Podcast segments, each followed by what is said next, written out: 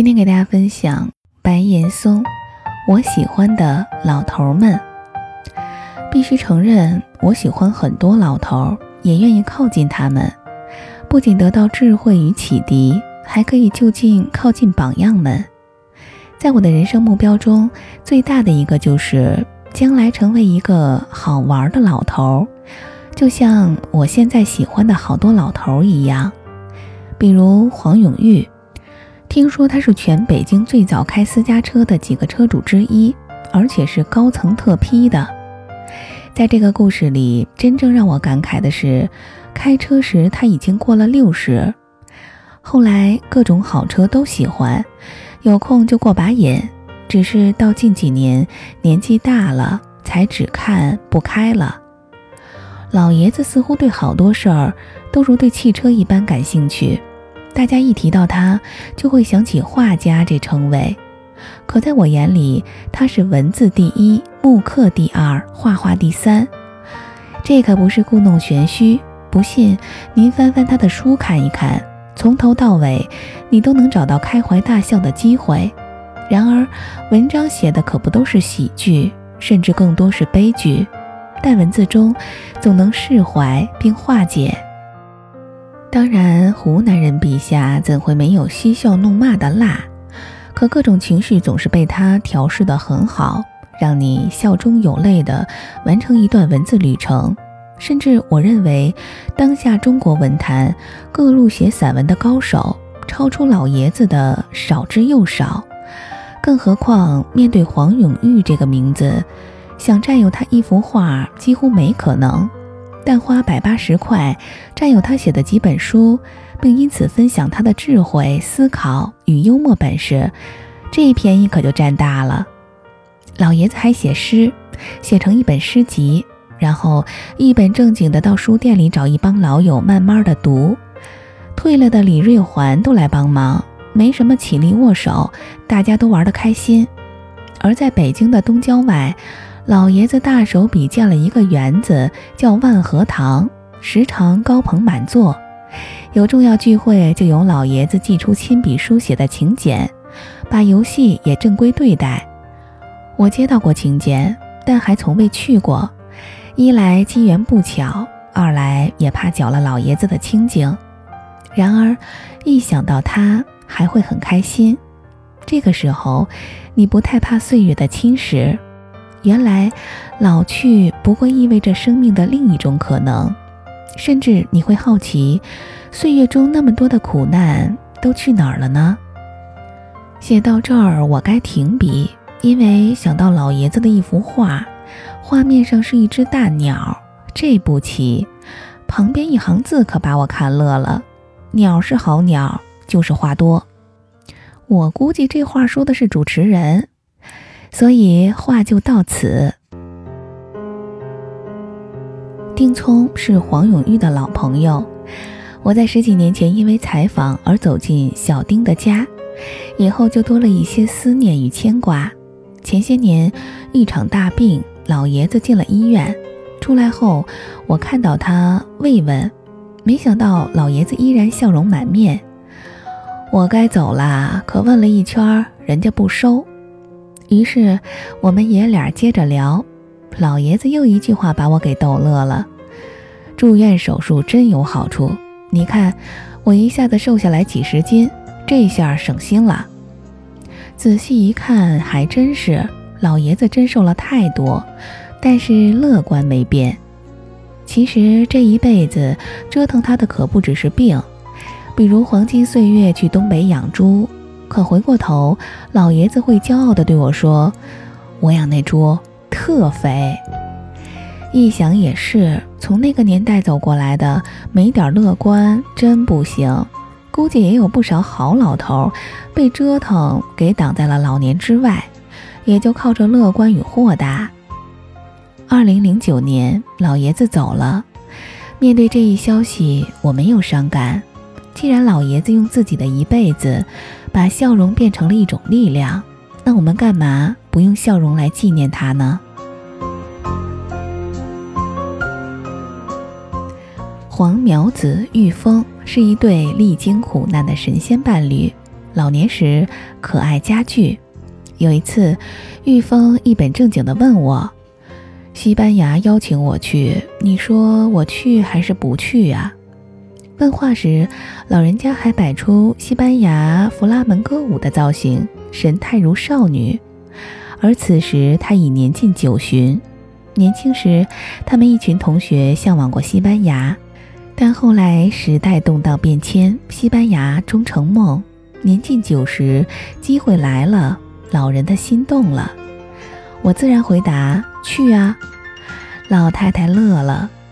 这时，旁边的黄苗子插话了：“你帮他联系神舟飞船吧，他还想上太空呢。”大家全都哈哈大笑，谁都忘了这是一对接近九十的夫妇。再说一位年轻的，今年七十四岁的韩美林，两年前做了一次大手术，出来后自我感觉比以前聪明多了。其实他以前就聪明。要不然不会让奥运会的吉祥物福娃从他手上诞生。但对待这个作品，他习惯轻描淡写，因为过程中不懂艺术的人话太多。你看老爷子说的话不比画差吧？而这样的话多着呢。作为政协常委，开会时见很多人好话说尽，老爷子一笑。各位，咱们到这儿来是来献计献策，而不是来献媚的。一句话掷地，满屋子的尴尬和沉默，但之后是掌声。在北京通州韩美林艺术馆里，各种作品琳琅满目，吸引着人们参观欣赏。某日，他接到通知，第二天有大人物要来参观。放下电话，韩美林收拾行李，买了张机票。跑了，一个沉默的空城计。写到这儿，可能会出现一个尖锐苛刻、满身是刺儿、不好合作的老头形象。可其实恰恰相反，那得看对谁。对于绝大多数人来说，他总是慈眉善目、笑容满面。虽然一辈子受了太多苦，可他的作品几乎全是乐观的。老爷子说。因为人民需要，这位迎来艺术生涯六十年的大家，最近逢人便讲的一句话是：“我的艺术快开始了。”我同意，大艺术家的境界必回到童年。提起季羡林，大家都会想到他的严肃与严谨。其实，老人偶尔也会露出可爱幽默的一面。记得有一次去看他，在聊其他话题的中间。老爷子突然托我转告失眠者一件事儿。原来，在二战时，季老正在德国留学，因战事，他十年无法归国。这期间，染上失眠症状，开始吃安眠药，从此再也扔不下，一吃就是七十年。老人让我带话，都说吃安眠药不好，我是活例子，都吃了七十多年了，不也没事儿吗？告诉害怕的。没事儿。有一阵子，我这个学俄语的人来了兴趣，报了华尔街英语班。在一次学校迎接老布什的聚会上，我身边坐着一位老人，看着像六十多岁，其实已过八十。一聊得知他是北京友谊医院的前院长，我很纳闷儿：“您也在这儿学英语？”老人回答：“是啊。”我更纳闷儿了。您是医生又是院长，英语一定不错呀。老人说：“还行，可我的英语都是学术英语，太老。我想学学这美式英语怎么回事儿。”这一番对话让我永远难忘。记得在那年的年终回顾节目时，我特意讲了这个故事：一个年过八旬的老人，依然为了兴趣，没有任何功利的学习。年轻的我们该如何感想呢？这可能正是老人的力量与意义。以上写到的老人们，我与他们的交往并不多，因而还是有点远。但读他们的故事，听他们的话语，琢磨他们的人生滋味时，却又觉得近。时常会心一笑，时常感慨万千。于是他们也像亲人一样，时常在我身边。写下来是为了感谢。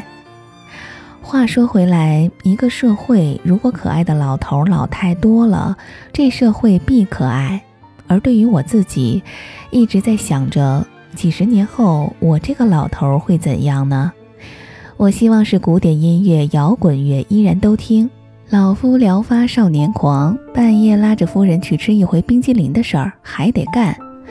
在年轻人面前，永远是笑容，是宽容，甚至是纵容。多欣赏，多为他们搭台，不固执，并继续学习，绝对不摆出这个瞧不惯、那个瞧不起的老夫子样。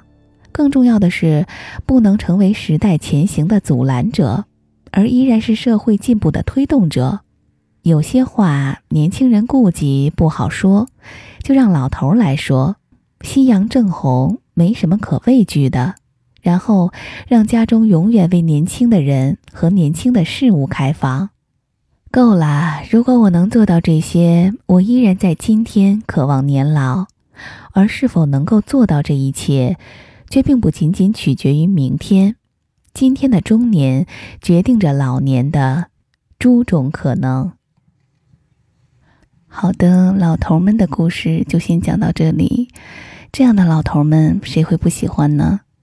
讲到文章中的最后一段，我忽然想用前两天刷爆朋友圈的那个视频作为结尾。没错，正是何冰老师朗诵的《后浪》。